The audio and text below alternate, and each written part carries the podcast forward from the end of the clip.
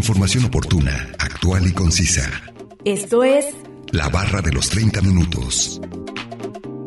Salud, asistencia legal, ciencia, tecnología, economía, orientación ciudadana. medio ambiente. La barra de los 30 minutos. Bienvenidos.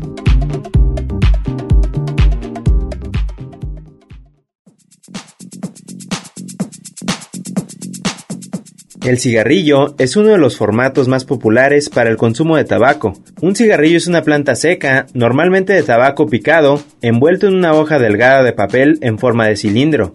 Bienvenidos sean todos ustedes a la barra de los 30 minutos. Los saluda Gustavo Robles. Es un placer que nos sintonicen en el 104.7 de FM o en la página de internet udgtv.com diagonal radio udg diagonal colotlán. El día de hoy hablaremos acerca del cigarro y nos acompaña un especialista en el tema, así que no se muevan y sigan sintonizándonos con este interesante tema que hemos preparado para ustedes. Comencemos a escuchar el primer fragmento de la entrevista e información adicional que hemos preparado.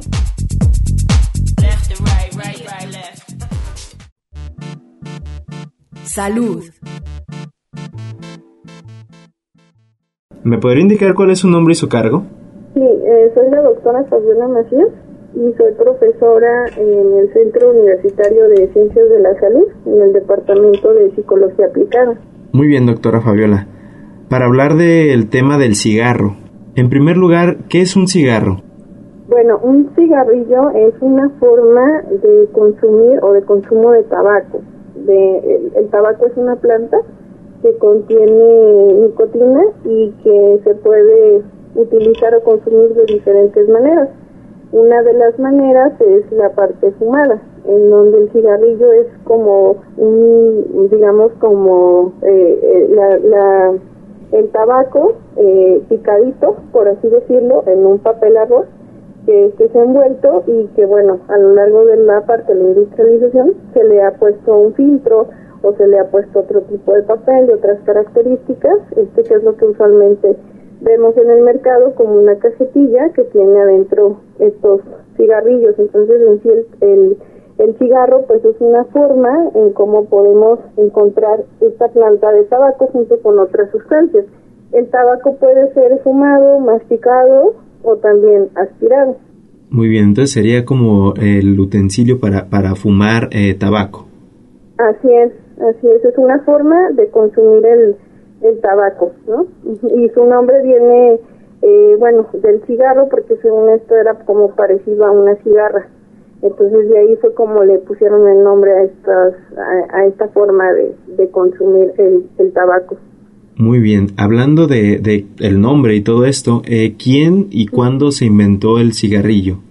Bueno, el cigarrillo eh, más o menos pues no tiene mucho, bueno, tiene ya algo de tiempo, pero más que nada lo que vemos como antecedente, incluso pues hay bastantes estudios antropológicos sobre la parte del tabaquismo o el tabaco. La planta del tabaco fue eh, eh, descubierta eh, precisamente por, por los españoles y tiene más de 10.000 años, ¿no? Entonces, este este, esta planta del tabaco se utilizaba eh, precisamente para ceremonias y rituales religiosos. Entonces, cuando la llegada de los españoles, empezaron a tenerlo o utilizarlo ya en diferentes maneras para, para poder hacer estos eh, cigarrillos o masticado. Por ejemplo, los trabajadores usualmente para poder rendir durante una, una jornada de trabajo, pues masticaban el, el, tabaco y lo escupían, ¿no? Entonces, de alguna manera, en un inicio eh, se identificaba que, el, que la planta del tabaco tenía como algunas propiedades eh, como curativas. La realidad es que, por ejemplo, ya más o menos en lo que viene siendo el siglo XX, fue cuando se empezaron a hacer estudios sobre el impacto del cigarro o del tabaco en específico, de la, de, de, del impacto nocivo que tiene el tabaco en la salud. Entonces, eh, básicamente, pues el, la primera máquina de cigarros eh, se creó más o menos en el año 1881 y generaba alrededor de 120 mil cigarrillos. Entonces, este, pues básicamente es un poco como el como el contexto de, de dónde viene la parte del, del cigarro, ¿no? Sí, claro, doctora. Entonces se utilizó primeramente el consumo del tabaco para dar como energía a, a los trabajadores. Sí, o como rituales, ¿no? O sea, vemos, por ejemplo, hay películas este, o documentales sobre la historia de los aztecas eh, o de estas, eh, digamos, eh, culturas, ¿no? En donde el tabaco era una planta que también se consideraba como, como el cacao, ¿no? Tenían como propiedades o aspectos que de alguna manera, como lo vemos ahorita, pues generan uh, en las personas una serie de signos y síntomas que traen un impacto a la salud en ese momento pues se consideraba como esta planta, ¿no? Eh, como una, una planta positiva, por así decirlo, pero ya más bien lo que se empezó a identificar es ya, eh, incluso en las, en las guerras mundiales, ¿no? En la Primera y la Segunda Guerra Mundial, el cigarro eh, se utilizaba o se daba mucho a los soldados, lo podemos ver mucho en, los, en las películas, ¿no? Que utilizan mucho el cigarro como un método para poder calmar la ansiedad o para poder estar como sobrellevando el proceso de la guerra. ¿Por qué? Porque precisamente pues tiene eh, un impacto eh, en, la parte del cerebro, ¿no? Que genera de alguna manera una adicción, ¿no? Y tiene un impacto en, en, en la forma eh, de vida de la persona orientada a la parte de lo que produce la nicotina en el cerebro, ¿no? Y esto lo que genera es una, una adicción en el organismo de la persona. Entonces ya más bien en el siglo XX, en 1954, eh, Richard Doll publica un estudio epidemiológico donde identifica eh, precisamente que existe una relación entre los fumadores y el cáncer de pulmón. Sí, claro, ya el consumo excesivo de, de los cigarrillos afecta ya a la salud a largo plazo, ¿no? Sí, eh, de hecho, pues la intención o es que el sujeto, la persona no fume, ¿no? O sea, cualquier, eh, desde un cigarro, ya, o sea, no hay como un mínimo de cigarros que no dañen a la salud. Cualquier, eh, lo que nosotros como promotores de la salud recomendamos es que la persona no fume. Sí, claro, para evitar todas estas eh, repercusiones a la salud, ¿no?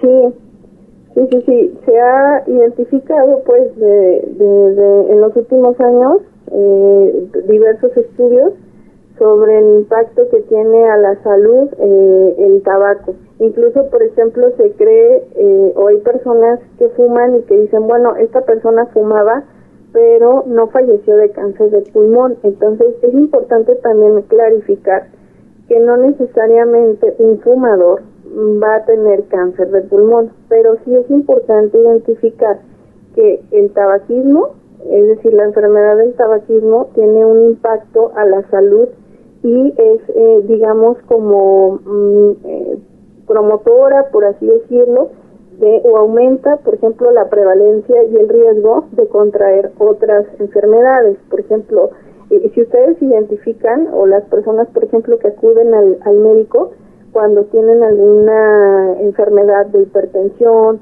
problemas cardiovasculares, sobrepeso, es decir, eh, siempre cuando hacen una entrevista eh, médica, una de las preguntas obligadas a todo paciente es si fuma o no.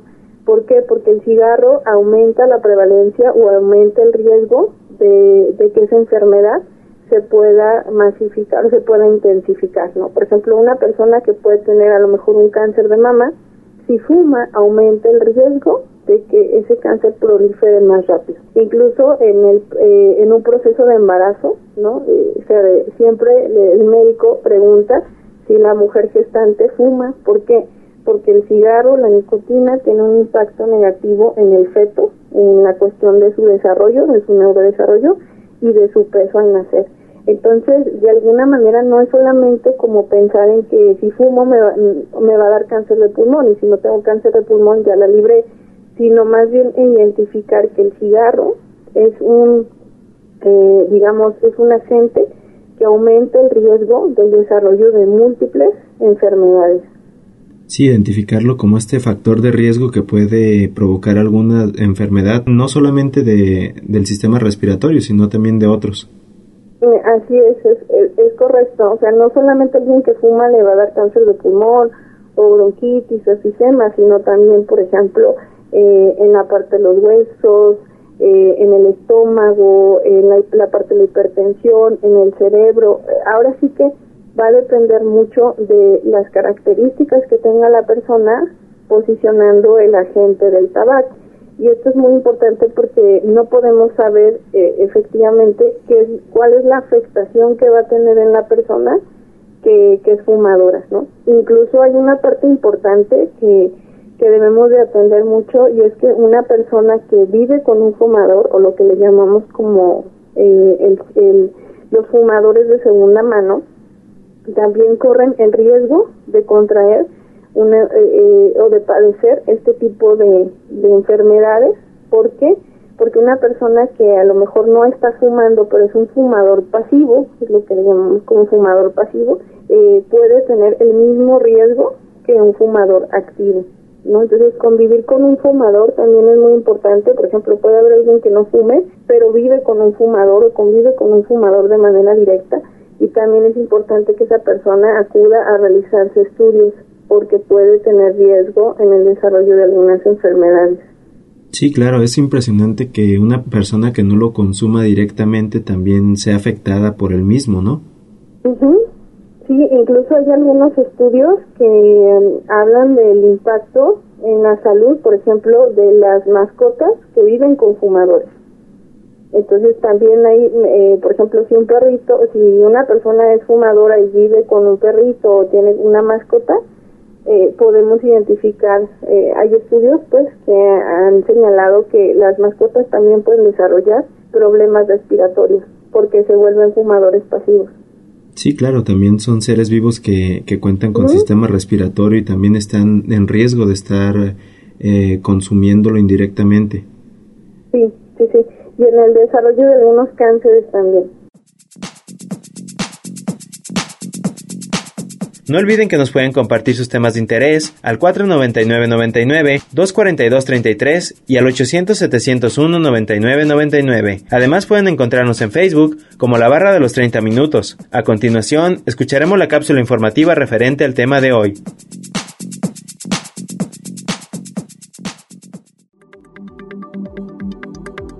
Riesgos para la salud de fumar tabaco. En Estados Unidos aproximadamente la mitad de todas las personas que continúan fumando morirán debido al hábito. Más de 480.000 personas mueren cada año en este país a causa de enfermedades relacionadas con el consumo del tabaco. Esto significa que cada año el fumar causa aproximadamente uno de cada cinco muertos en Estados Unidos. El hábito de fumar cigarrillos mata más estadounidenses que el alcohol, los accidentes automovilísticos, el SIDA, las armas de fuego y las drogas ilegales en conjunto. Los fumadores de cigarrillos mueren más jóvenes que los no fumadores. Fumar acorta la vida de fumadores masculinos unos 12 años y la vida de fumadoras por aproximadamente 11 años. Fumar no solo causa cáncer, sino que también ocasiona daño a casi todos los órganos del cuerpo, incluyendo los pulmones, el corazón, los vasos sanguíneos, los órganos genitales, la boca, la piel, los ojos y los huesos. ¿Cómo afecta el tabaco el riesgo de cáncer? Fumar causa aproximadamente 30% de todas las muertes por cáncer en los Estados Unidos incluyendo alrededor del 80% de las muertes por cáncer de pulmón. El cáncer de pulmón es la principal causa de la muerte por cáncer entre ambos hombres y mujeres y uno de los cánceres más difíciles de tratar. Información obtenida de la página web www.cancer.org, una producción de Radio Universidad de Guadalajara en Colotlán.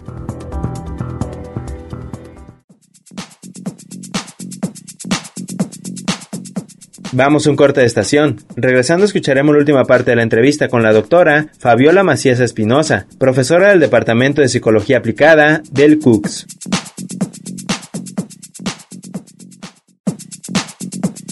Información oportuna, actual y concisa sobre temas diversos. La barra de los 30 minutos. En un momento continuamos.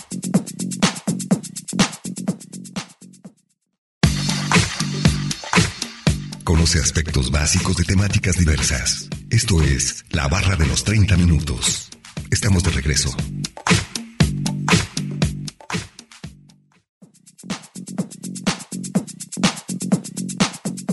Estamos de regreso en la barra de los 30 minutos, en el 104.7 de FM o en la página de internet www.radio.dg.mx diagonal Colotlan, escuchando el día de hoy el tema del cigarro. Vamos a escuchar la última parte de la entrevista con la doctora Fabiola Macías Espinosa, profesora del Departamento de Psicología Aplicada del CUCS.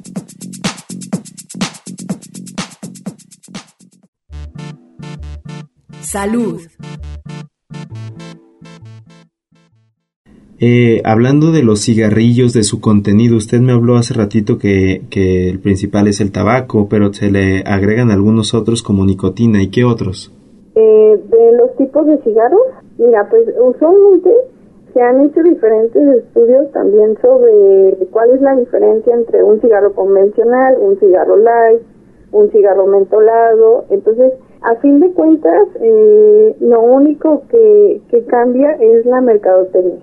Eh, es decir, un cigarro light no tiene menor cantidad de, de, tabaco ¿sí? y, la, y menores niveles de nicotina.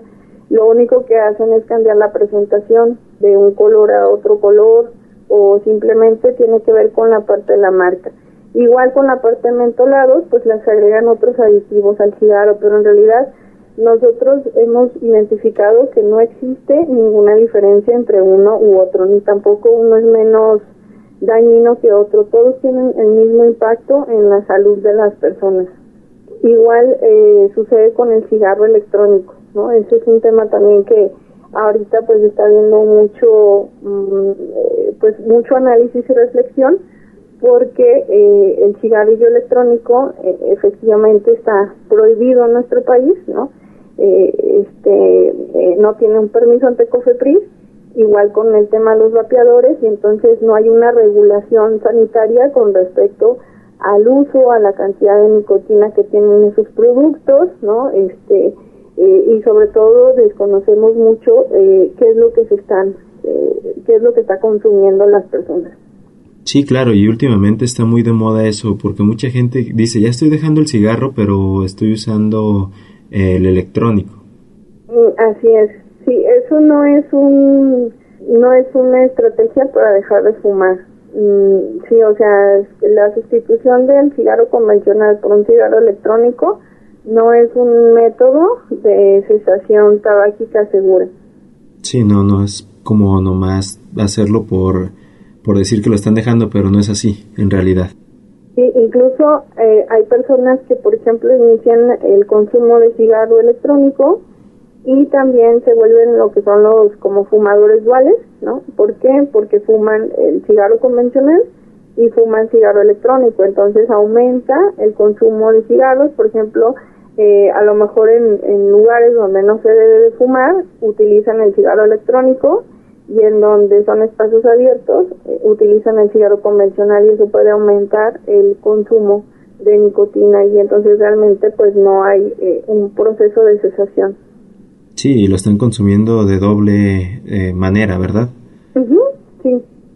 Doctora, antes eh, recuerdo que los cigarros tenían, no tenían filtro algunos y ahora sí. ¿Esto eh, afecta de alguna manera a la persona al consumirlo? Eh, pues mira, lo que pasa es que el filtro lo, reduce un poco el riesgo de padecer, por ejemplo, cáncer eh, bucal, ¿no? Si las personas, por ejemplo, que mascan el tabaco directamente o la gente, por ejemplo, que fuma puro, eh, corre más el riesgo de padecer cáncer de, de garganta o de laringe o de boca. Entonces el filtro lo que hace de alguna manera es reducir un poco el riesgo, pero aún así no lo elimina totalmente. Entonces esto es un poco la, la diferencia, pero aún así sigue siendo nocivo para la salud. Sí, claro, porque antes eh, había algunos y, ya últimamente creo que ya no se, se venden tantos cigarros sin filtro, pues. Muy bien, doctora. Eh, ¿Quiénes son los principales consumidores de cigarro hoy en día? Bueno, eh, pues tenemos, eh, a pesar de que ha habido un, un poquito de disminución en cuestión de la población, pero siguen siendo hombres y mujeres, la, la edad de inicio de consumo de cigarros sigue siendo alrededor de lo que son este nivel de secundaria, ¿no? O sea, muchos chicos inician el consumo de cigarros en secundaria sabiendo que están prohibidos o está prohibida su venta legalmente hasta que tengan, hasta que sean mayores de edad, es decir, hasta tener 18 años de edad. Sin embargo, eh, a pesar de todos los esfuerzos, muchos jóvenes y adolescentes inician su consumo a esa etapa. Entonces, bueno, a nivel mundial, pues eh, hay más, los que consumen más eh, cigarros siguen siendo los hombres, ¿no? Eh, a nivel mundial, el 22.8% de la población mundial consume tabaco y de estos, el 36.7% son hombres y el 7.8% mujeres. Ha aumentado el número, el, digamos, el porcentaje de consumo de mujeres con relación al tabaco también. Anteriormente era como un poco más, más, como de tabú el ver a una mujer fumando. Pero ahora, bueno, hay como más apertura, más libertad y esto aumentó también el, el nivel de consumo de cigarro por parte de las mujeres. Aunque siguen siendo en menor proporción eh, este sexo femenino, aún así eh, ha aumentado eh, esta parte, ¿no? En, en la, hay una encuesta que es la encuesta, este, la ENCODAS, que es la encuesta de adicciones, y esta nos señala que en México hay 14.9 millones de fumadores, de los cuales es, es igual parecido el dato, 27.1% son hombres y 8.7% son mujeres. Entonces, eh, pues básicamente esta es la, la población. Usualmente los, los, digamos como la media de edad de, de fumadores siguen siendo alrededor de jóvenes, ¿no? Jóvenes alrededor de 30 años, eh, de veintitantos y la edad de inicio de consumo pues es este sobre todo alrededor de segundo de secundaria por ahí más o menos Ok, pero los hombres son los que encabezan esta lista sí sí siguen siendo los hombres los que consumen más eh, cigarros muy bien doctora más. aparte del cáncer eh, de pulmón que es uno de los principales ¿qué otras enfermedades desarrolla una persona fumadora? Bueno, eh, pues puede ser, hay, hay una enfermedad que se llama enfermedad pulmonar obstructiva crónica, EPOC, ¿no? Que una de las causas principales es el consumo de cigarros o estar expuesto a, niveles altos de dióxido de carbono. El dióxido de carbono es un elemento que tiene el cigarro. Al hacer la combustión se produce dióxido de carbono que va a los pulmones. Entonces, eh, esta enfermedad de POC se produce también por las personas que utilizan el humo de leña o que viven en zonas donde hay bastante contaminación. Pero otro de los aspectos importantes para el desarrollo del EPOC es el fumador, es fumar. Entonces, eh, esa es una enfermedad que sí tiene una relación muy alta con el consumo de cigarros. Puede haber otras enfermedades, este, además de, bueno, de los tipos de cánceres, pues de todos, ¿no? También puede haber problemas de catarata, enfermedades asociadas con eh, la parte cardio cardiorrespiratoria o problemas este, eh, cardíacos, ¿no? Entonces también puede ser esta parte porque cuando la persona fuma eh, entra el dióxido de carbono y entonces disminuyen los niveles de oxigenación y por lo tanto la sangre pues va a oxigenar más lento y eso, por ejemplo, alguien que tiene alguna obstrucción o algún coágulo o algo, entonces va a tener eh, posiblemente algún tipo de, de problemas, ¿no? Algún, eh, incluso llegando a un derrame cerebral o algún tipo de enfermedad de alguna parálisis, ¿no? Este, en, en caso de que la persona no sepa que tenga ese tipo de situación. Entonces, lo que hace el cigarro, como, como les decía, es que aumenta la prevalencia o el riesgo a que por ejemplo, alguien que tiene hipertensión a lo mejor puede tener esa situación, pero si no fuma y cambia su estilo de vida, pues el riesgo se reduce para poder desarrollar a lo mejor un infarto, que le pueda dar un infarto. Pero si, si estás sedentario, eh, este, no comes bien y aparte fuma,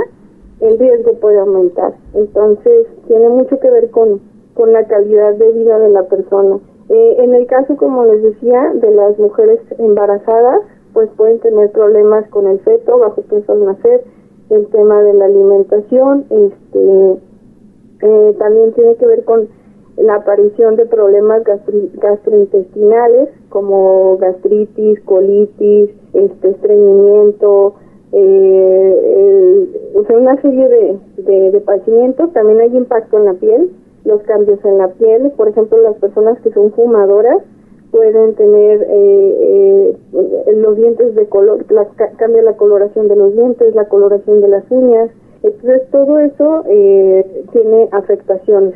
Ah, todos los órganos eh, se ven dañados o se ven afectados eh, por la utilización de la nicotina. Sí, es como ya lo mencionamos, un factor desencadenante de muchas enfermedades, ¿verdad? Sí, sí, así es.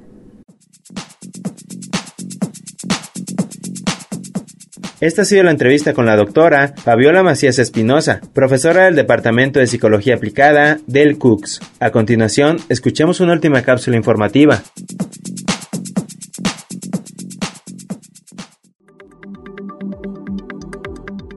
Enfermedad pulmonar obstructiva crónica. La enfermedad pulmonar obstructiva crónica, COPD, por sus siglas en inglés, es el nombre para referirse a la enfermedad de pulmón de largo plazo incluyendo bronquitis crónica y enfisema. El riesgo de COPD aumenta mientras más usted fume y cuanto más tiempo lo haga. Esta enfermedad empeora con el tiempo y no existe cura. A continuación, te presentaremos algunos datos sobre la COPD la tercera causa principal del fallecimiento en los Estados Unidos. El hábito de fumar es por mucho la causa más común de COPD. Más mujeres mueren por COPD que hombres. El tipo de ruido torácico, como el de la respiración silbante, la falta de aliento durante actividades y la tos, mucosidad, flema, son algunas de las señales iniciales de la COPD. Con el tiempo, puede dificultar la respiración incluso al no estar haciendo actividad alguna. La última etapa de COPD es considerada como la enfermedad más lamentable de una persona, pues ocasiona que la persona respire con jadeos y que se siente como si estuviera ahogándose. Información obtenida de la página web www.cancer.org, una producción de Radio Universidad de Guadalajara en Colotlán.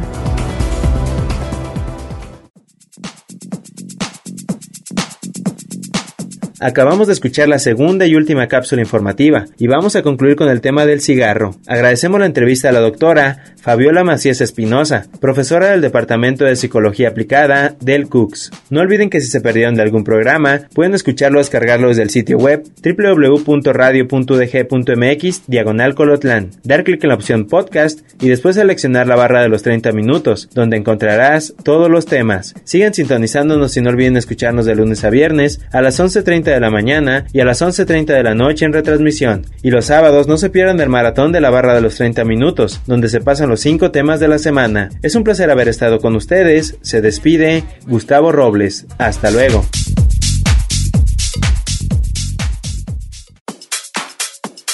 Radio Universidad de Guadalajara en Colotlán presentó La barra de los 30 minutos. Información oportuna, actual y concisa sobre temas diversos. Gracias por habernos acompañado.